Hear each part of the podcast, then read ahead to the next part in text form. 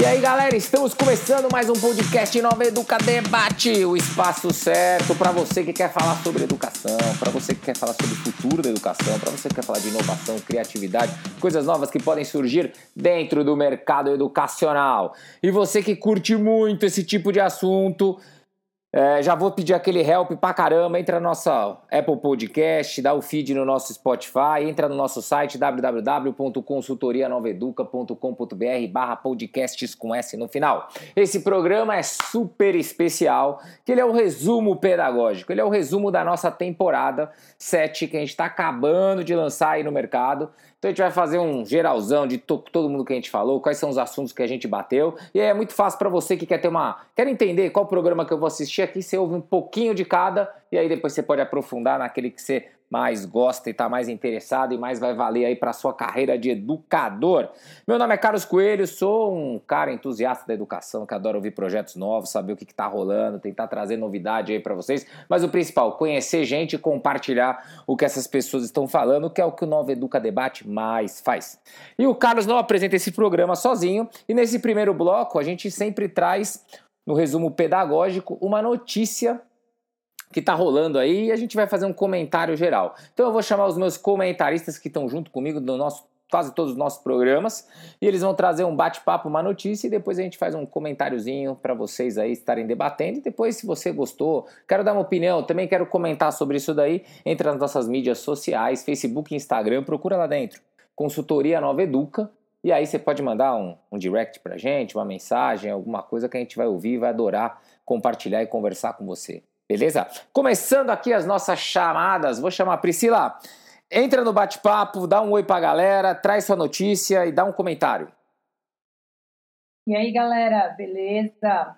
Bom, eu trouxe uma notícia aqui que saiu na Fundação Vivo. Ela chama Tecnologia na Educação: Seis Tendências para Acompanhar em 2022, que é bem importante aí na área de educação. A primeira delas é o metaverso na educação. Muito tem se falado sobre o metaverso, que é um mundo virtual, né? Então, que as atividades elas podem acontecer por qualquer pessoa que faz é, no mundo real, né? E ela pode trazer isso para uma realidade do usuário.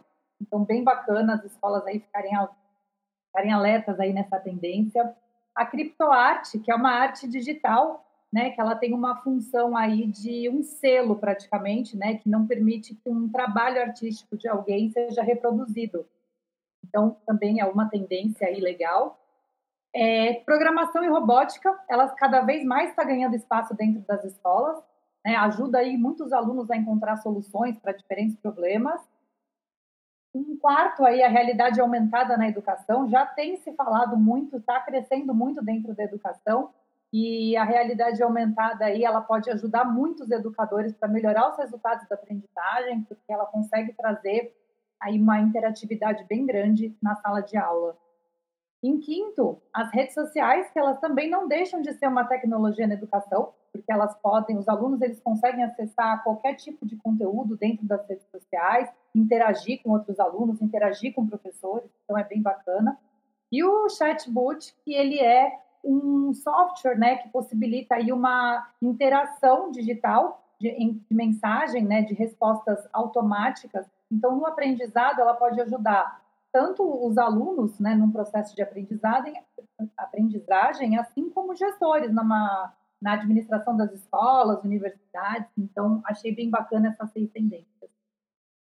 Boa, boa. Sabe uma coisa que você comentou, né, que eu acho bem legal desses assuntos aí que estão trazendo, né? O metaverso, a gente montou até a palestra, o conteúdo nosso aqui de para aplicar dentro de escolas com workshop. Eu acho que isso é, é uma tendência, né? E você falou também, obviamente, da arte digital, que Neymar fez agora uma aquisição aí, saiu na mídia, estourou tudo aí, coisas que eles estão comprando com relação a isso. É... Mas eu acho que isso são assuntos que a educação hoje ainda não está pronta, até porque a tecnologia não está pronta. Mas é, são coisas que a escola precisa começar a olhar. Se isso vai virar ou não, ainda não sei. Mas todo mundo precisa começar a se preparar, né? A escola sempre entra um pouquinho, a educação em si entra sempre um pouquinho atrasado nessas ondas. E automaticamente é, um, é uma boa oportunidade de tentar se adiantar para não ficar tão atrasado lá na frente. Boa, boa, Pri. E aí vou chamar agora meu segundo comentarista aqui para falar um pouquinho sobre as, uma notícia que ele achou e dar um oi para vocês. Rafa, entra na conversa. Fala galera, tudo bem?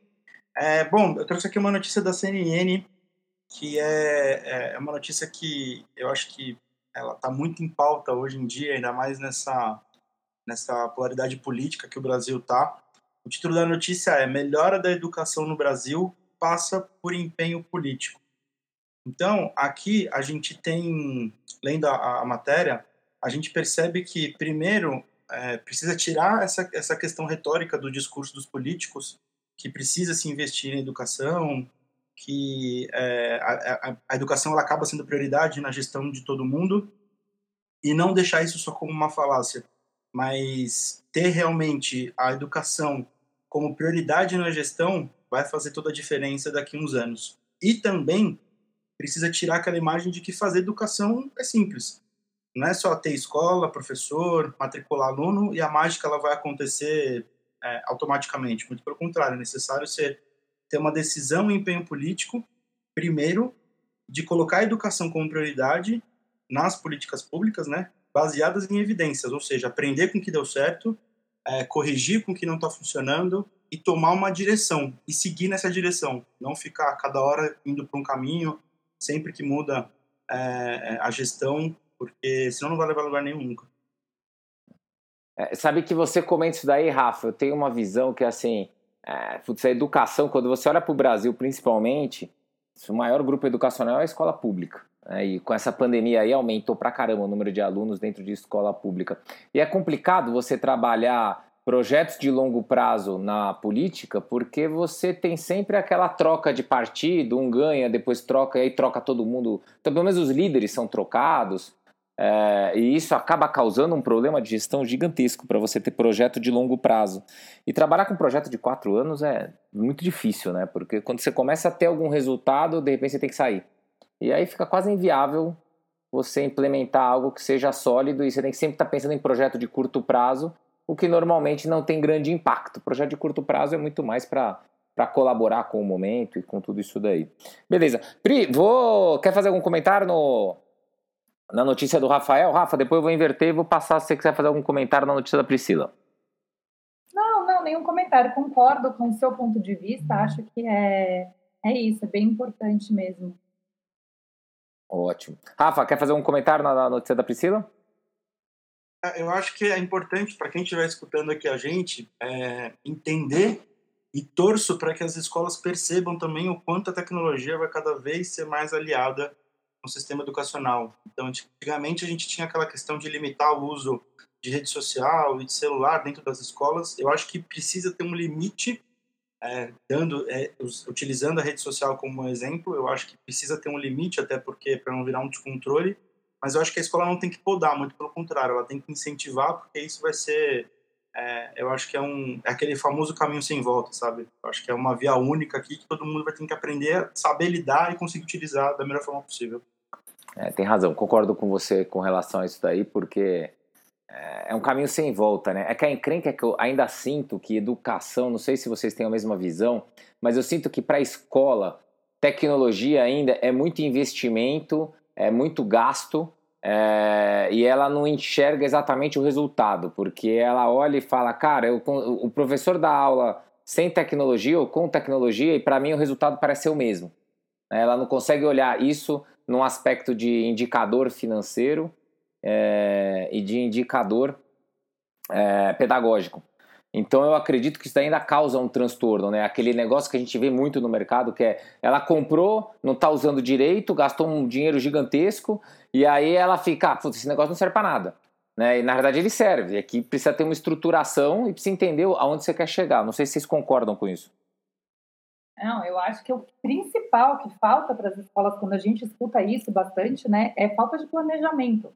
A escola, para ela poder ter essa tecnologia, ela precisa primeiro se planejar como ela vai ser usada, para que, que ela vai ser usada, aonde você quer chegar depois de um ano utilizando isso. E geralmente não é o que acontece, né? Ela vai lá e joga a tecnologia na mão dos professores e cada um que se vira. Então acaba tendo essa frustração. Rafa?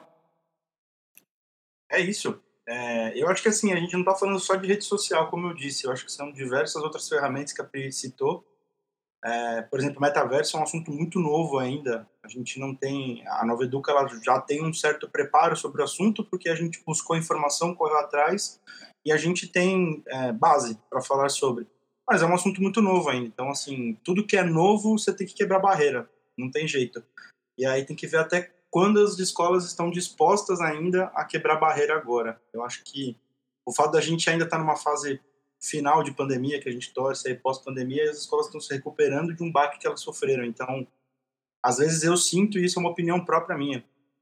É, a escola ela não, ela não tá com cabeça para querer quebrar barreira. Eu acho que ela está com cabeça agora para querer reconstruir o que a maré levou. Então, é, eu acho, eu entendo o lado das escolas, eu entendo o sofrimento de algumas escolas, principalmente, mas eu acho que, é, como a gente falou de novo e repito, é um caminho sem volta. Se não vai ser agora, vai ter que ser mais para frente, você vai ter que se adaptar com isso. É, eu acho que, na verdade, isso já é até um discurso antigo, né? As escolas sabem disso. É, o que eu vejo é o seguinte, é que é, as escolas sempre, na minha opinião, se preocuparam muito com o pedagógico e tecnologia era um acessório. E tecnologia agora, na minha opinião, se tornou importante. Né? Não vou dizer que ela é mais que o pedagógico, porque se uma escola um dia se preocupa mais com outra coisa que não seja o pedagógico, ela deixa de ser escola. Mas eu vejo muito como um cenário onde é, precisa ter um planejamento maior de tecnologia. Né? E não é só ter um departamento de TI, um departamento de TE, é como é que essas coisas se conectam com o produto principal obviamente que é o conhecimento e o conteúdo. Mas legal, galera, estamos aqui tocando.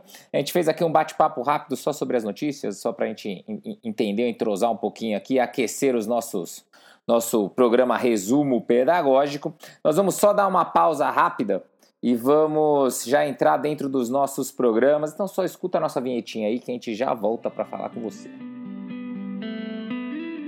Podcast Nova Educa Debate bate-papo sobre o futuro da educação com profissionais do mercado. Beleza, voltando aqui. Só um comentário que eu esqueci de fazer que eu acho muito importante. A gente estava falando agora sobre solução para a escola. A Nova Educa tem uma solução muito bacana, focada em empreendedorismo, focada em empreendedorismo na BNCC, para implementação dentro de escola, tanto com preparação de conteúdo para educadores, ou seja, como é que o educador aplica isso dentro da escola, como uma, uma, uma, plataforma que funciona para alunos, como é que o aluno aprende esse conteúdo dentro da escola. E além disso, nós temos também com implementação de tecnologia, com iPad, projetos Apple Education. Então, se a escola está interessada nisso daí, quer saber um pouquinho mais, entra lá no nosso site, consultorianoveduca.com.br que a gente atende você e, e, vamos bater um papo sobre isso daí. Mas voltando aqui, os nossos programas, a nossa temporada do, do Nova Educa Debate, ela se divide em blocos, né? Então, é, a gente tem pautas focadas em gestor, pautas focadas em professor, pautas focadas é, em startups e negócios, e uma pauta que a gente chama de pauta cultural, onde a gente traz um assunto que não está tão dentro da escola, mas tem relação com educação. Então a gente traz essas, essas quatro, a gente organiza a nossa temporada dessa forma. E a gente vou começar aqui chamando os comentários aqui, vou começar por você, Rafa, mas o primeiro tópico são os programas de gestores. Né? A gente trouxe dois gestores aqui para participar, foi o César e o Glauco. O César fez um programa que é o Futuro da Educação e Onde Queremos Chegar, e o Glauco fez um programa que é o Que Será da Escola Pós-Pandemia. É, são dois assuntos muito interessantes e a gente vai fazer um, um comentário de opiniões aqui sobre o que a gente aprendeu com essa galera. Rafael, passo, começo com você aí, manda bala. Então, eu acho que o programa do César, é, ele participou com a gente falando sobre o futuro da educação e onde que a gente quer chegar. Eu acho que ele trouxe uma pauta muito bacana é, de uma visão de uma, de uma pessoa que teve... É, a mãe dele foi uma tinha uma escola de inglês e ela teve uma vivência muito forte no Canadá e ela percebia que as crianças no Canadá com seis anos, sete anos, oito anos, davam um baile nas crianças aqui do Brasil de 10, 11, 12 anos. E ela queria entender por que, que existia essa diferença. E ele comentando com isso, falando que a mãe dele percebeu que a metodologia de ensino que esses países, não só o Canadá, mas também os países ali na, é, é, na parte nórdica, eles tinham um conceito um pouco diferente de educação. E aí ele quis trazer isso.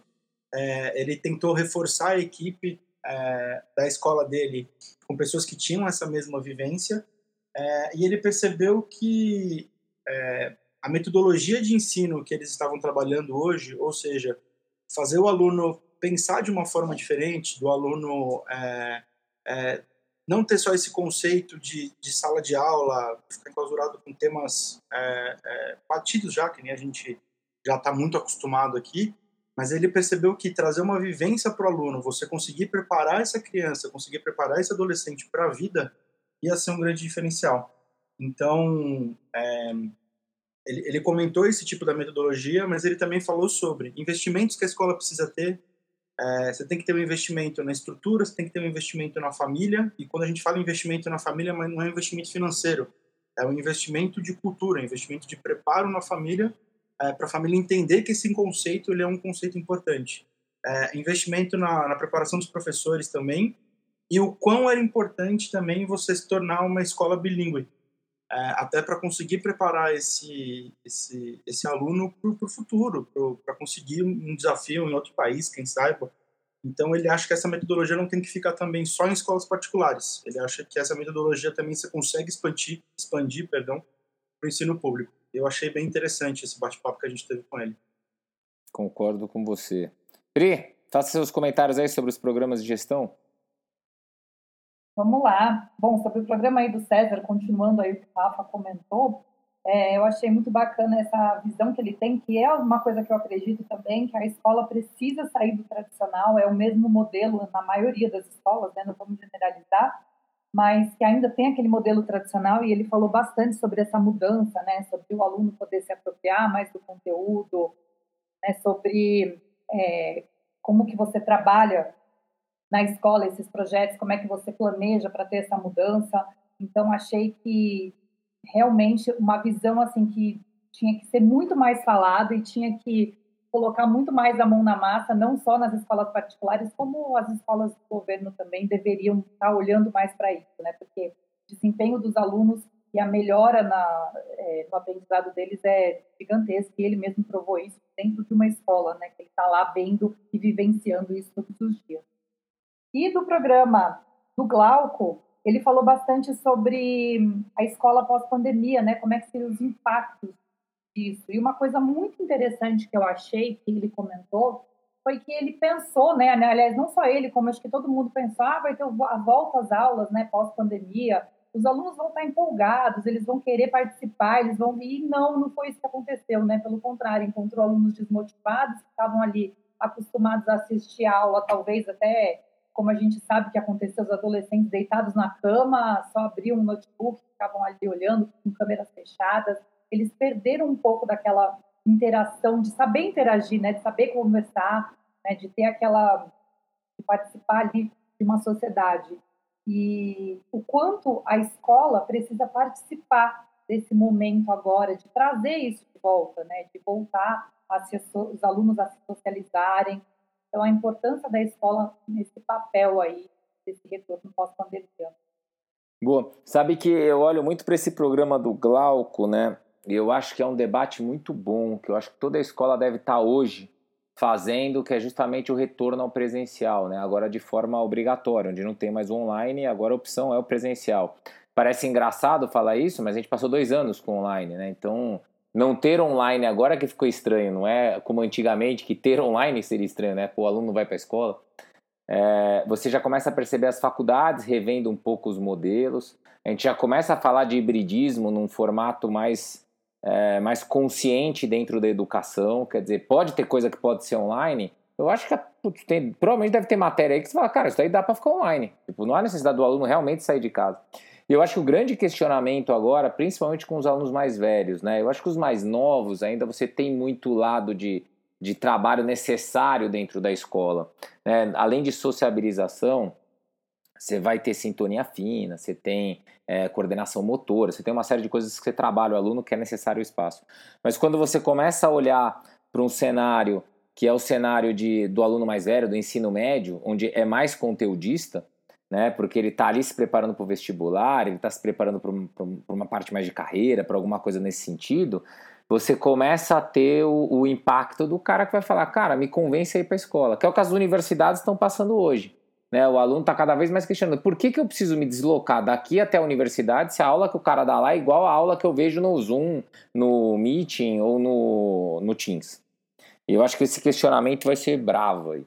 E do César, para mim, o muito marcante foi o lance que ele trouxe, né? Eu gostei muito, o Rafa comentou bem, que foi o lance do dessa experiência que ele traz de fora e como ele conecta até hoje com os professores deles. Quer dizer, traz gente de fora para trazer a visão, mas não é o copiar, né? É o tropicalizar. O que, que a gente pode aproveitar? E eu acho que na educação, cada vez mais, precisa de referência e precisa trazer esse formato aí de, de trabalhar. Eu, eu, vou emendar aqui já, puxando esse papo de referência, eu queria que vocês comentassem o um programa de startup. Rafa, eu sei que você não fez o programa de startup, então eu vou pular você, vou deixar só a Pri falar, mas a gente trouxe a Glenda, que falou sobre desafios e soluções para a formação continuada de professores. É, ela trabalha na plataforma Ser Prof, e eu queria que você comentasse aí, Pri, o que, que você achou do programa? Bom, é, eu achei é, fantástico porque é uma coisa que a gente, que aqui na Nova Educa a gente faz, né? Que é a formação continuada. O, a importância de ter essa formação continuada para os professores, porque é um aperfeiçoamento contínuo, né? Então é muito mais importante do que você simplesmente deixar fazer os seus professores darem um curso ali e fica aquele curso e depois nunca mais ninguém usa. Então você tem essa continuação. E uma coisa muito legal que ela citou que são as trilhas de aprendizagem. É, então, assim, o professor que ela tem uma plataforma, né, que é da plataforma da CEPROF, os professores que estão lá, eles têm essa trilha de aprendizagem, então não é simplesmente uma plataforma que o professor vai ficar perdido lá, ela citou bastante sobre essas trilhas onde o professor ele vai, ele sabe por onde ele começa e como é que ele vai seguindo nessas trilhas, né, qual é o passo a passo para ele ir desenvolvendo esse esse aprendizado. Desculpa. E aí foi, achei muito bacana essa visão aí de, de aperfeiçoamento do professor. Boa, boa. É, além de eu concordar com o que, que você está colocando, eu acho que cada vez mais. É, e aí entra para mim um debate muito difícil, é, que é o debate de você olhar para o professor e perceber que o professor não é apenas custo. Né? O professor ele é um impacto na sala de aula. E às vezes eu enxergo, não vou falar que todas as escolas, mas algumas escolas enxergam muito mais. Ah, eu tenho que investir no aluno, eu invisto no aluno, vamos investir coisa nova para o aluno, vamos comprar coisa nova para o aluno, vamos melhorar a estrutura para o aluno. E eu acho que isso está certo. O aluno é o seu, entre aspas, numa escola, o aluno é o cliente, é o customer, é o cara que está usando aquela estrutura e é o que você precisa trabalhar. É, então eu acho que o investimento ser focado no aluno 100%, não estou discordando disso não. Mas quando a gente olha para o professor, eu acho que as escolas precisam cada vez mais entender que para impactar o aluno, ela precisa gastar muita energia no professor. É, principalmente com esse monte de tecnologia, esse monte de oportunidade que vem surgindo no mercado.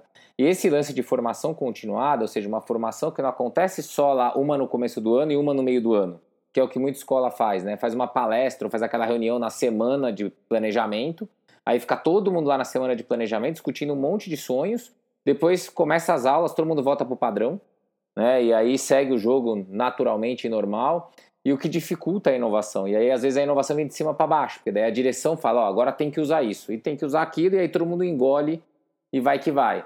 Então, acho que você ter formações contínuas, que toda semana tem algum tipo de formação, é muito importante. Mas o mais legal, que a gente dê a liberdade também do professor escolher a formação que ele gosta, que ele tenha vontade de fazer e não ficar impondo né? Ah, e isso acontece muito, né? Ah, a gente vai implementar isso daqui, todo mundo tem que estudar isso. Nem todo mundo gosta de estudar aquele assunto e nem tem interesse, às vezes, em utilizar aquela, aquilo que foi aquele modelo de aquisição, independente de qual seja, dentro da escola. Então, ter essa mentalidade, acho que a Glenda trouxe isso muito bem no programa, ter essa mentalidade mais aberta é, é fundamental. Eu acho que a Nova Educa também está partindo muito para isso, nesses conceitos de como é que você prepara, que níveis que o professor pode chegar, o que ele tem vontade, aonde, até onde ele quer chegar com relação a falar de tecnologia, a falar de empreendedorismo, falar de BNCC, então acho que bate um pouco com o que a gente colocou. Rafa, quer fazer algum comentário no que a gente falou aqui? Ah, eu acho que, é, pelo que vocês falaram dessa parte, principalmente quando a Pri comentou da, da trilha de aprendizagem e tudo mais, eu acho que ainda acaba sendo uma novidade para algumas escolas essa questão do ensino híbrido.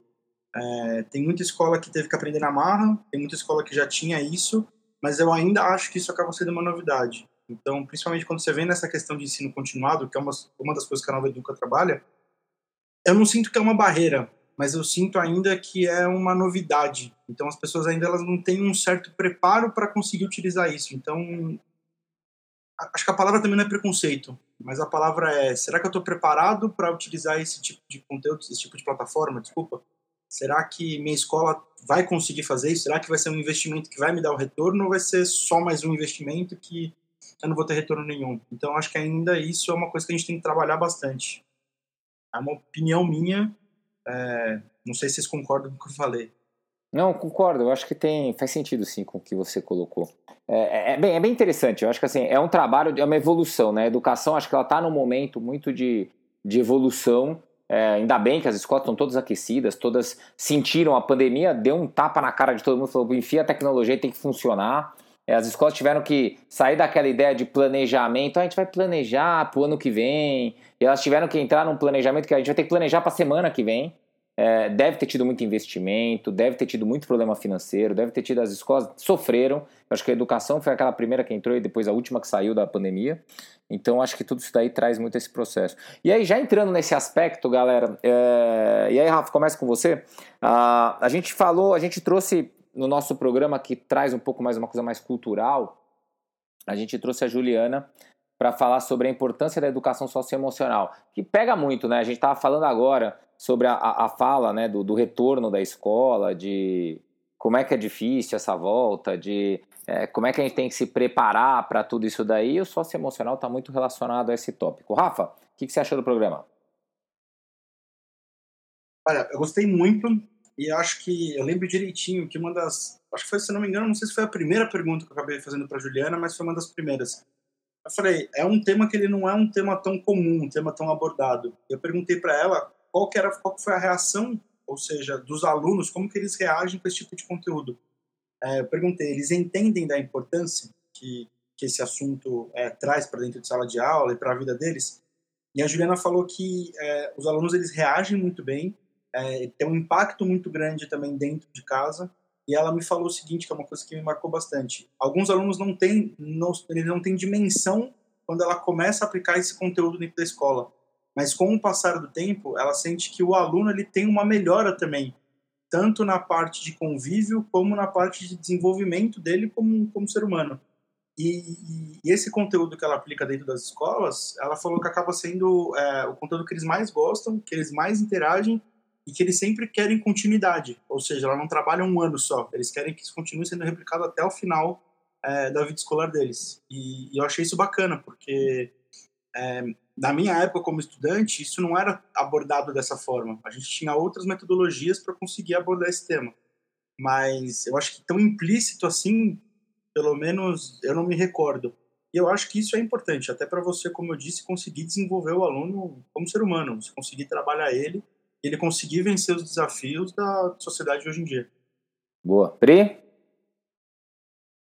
Ah, eu gostei bastante do programa dela também, achei bem interessante a forma como ela contou que ela aplica esse conteúdo como é, uma extracurricular ou até dentro, mas ela aplica direto para as crianças uma aula mesmo de socioemocional, né? Então, eu achei muito bacana ter essa visão de uma aula socioemocional é, e não um conteúdo, como ela também falou que tem essa possibilidade, né? De você passar esse conteúdo para o professor, professor de qualquer disciplina, e ele consegue ir aplicando isso junto com a disciplina para o aluno ter esse entendimento mas gostei da visão que ela passou, que foi o que o Rafa comentou, do aluno ter essa aula do socioemocional, ele ter uma melhora no desenvolvimento dele e ele ter essa aula como uma coisa que ele gosta muito dentro da escola. Então, achei bem bacana. E uma outra coisa que ela comentou, e até fica para a vida, né, para gente que é pai, mãe, é, que a gente pode utilizar esses conteúdos que são dados até na escola dentro de casa com os nossos filhos também né? Porque tem que ter uma continuação daquilo que é feito na escola dentro de casa. Então,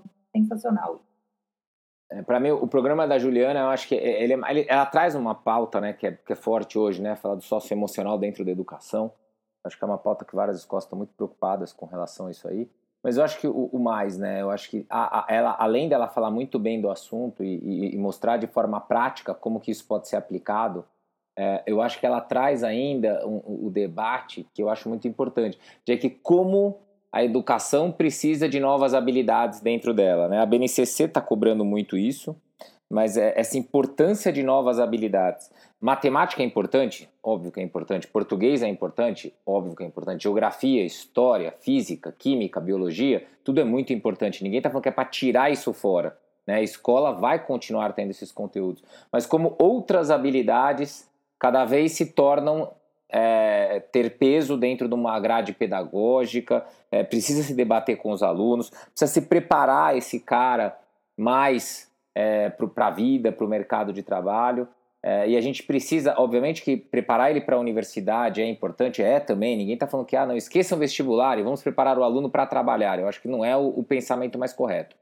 Então, mas você preparar esse aluno para saber se comunicar bem, é, saber se entender muito bem, saber tomar boas decisões, saber lidar com outras pessoas, liderar outras pessoas, eu vejo como skills que cada vez mais você precisa debater, você precisa trocar para que as escolas entreguem ali um conteúdo mais, mais, mais bem desenhado. E aí a gente já está entrando na pauta aqui, já falando desse assunto aqui, é, de como a escola precisa se preparar, e a gente tá, falou muito, né? Como o professor é impactado por tudo isso que está acontecendo, e ele, para mim, é o cara de frente. É, sem professor, escola não existe.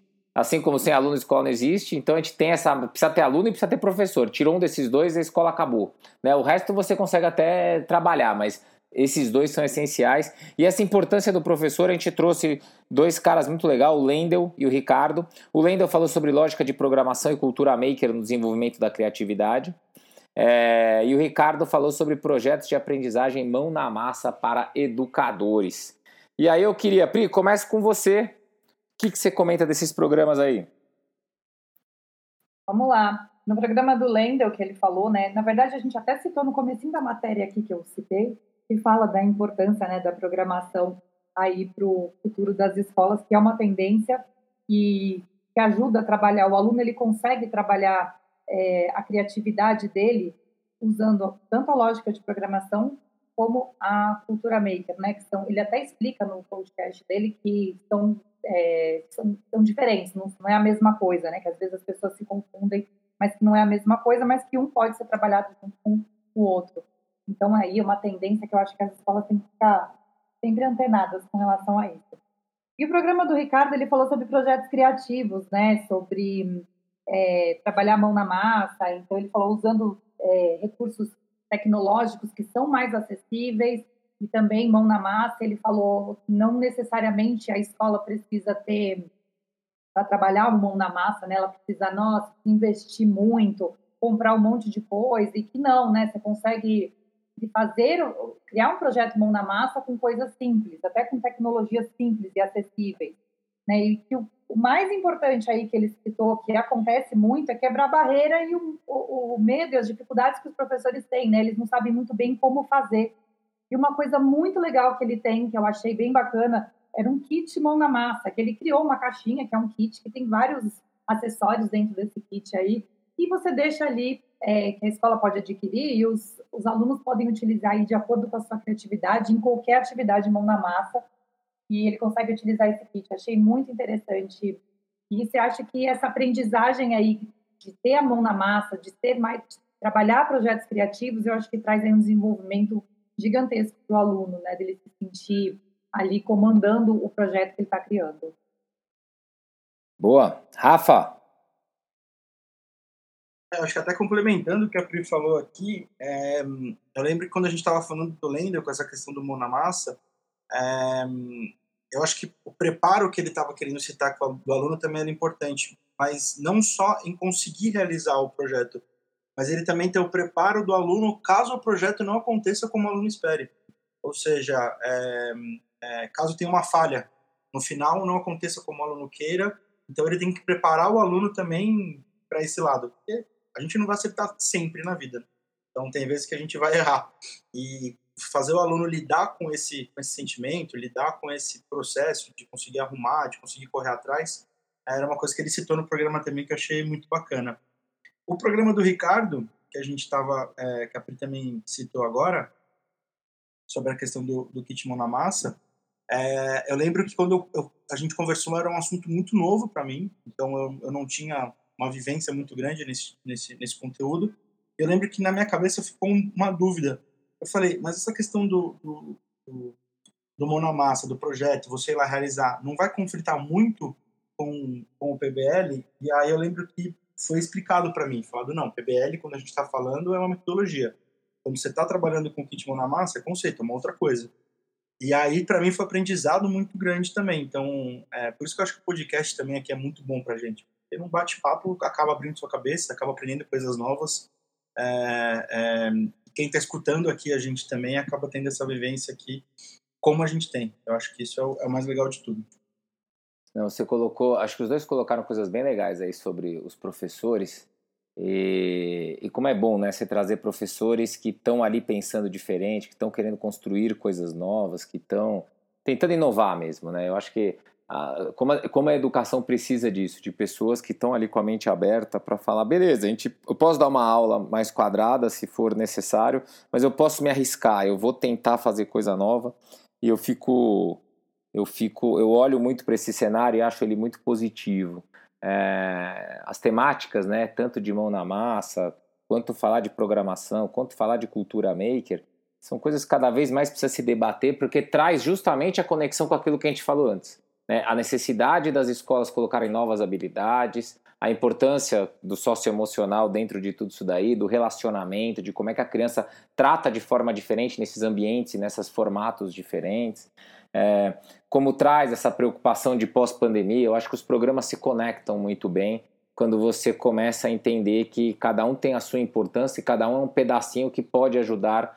o educador ou a escola que está interessado em inovar e fechar. Bem, galera, fizemos aqui o nosso programa resumo pedagógico. Acho que a gente comentou um pouquinho de cada programa, passamos para vocês um pouquinho do que, que você vai ouvir em cada.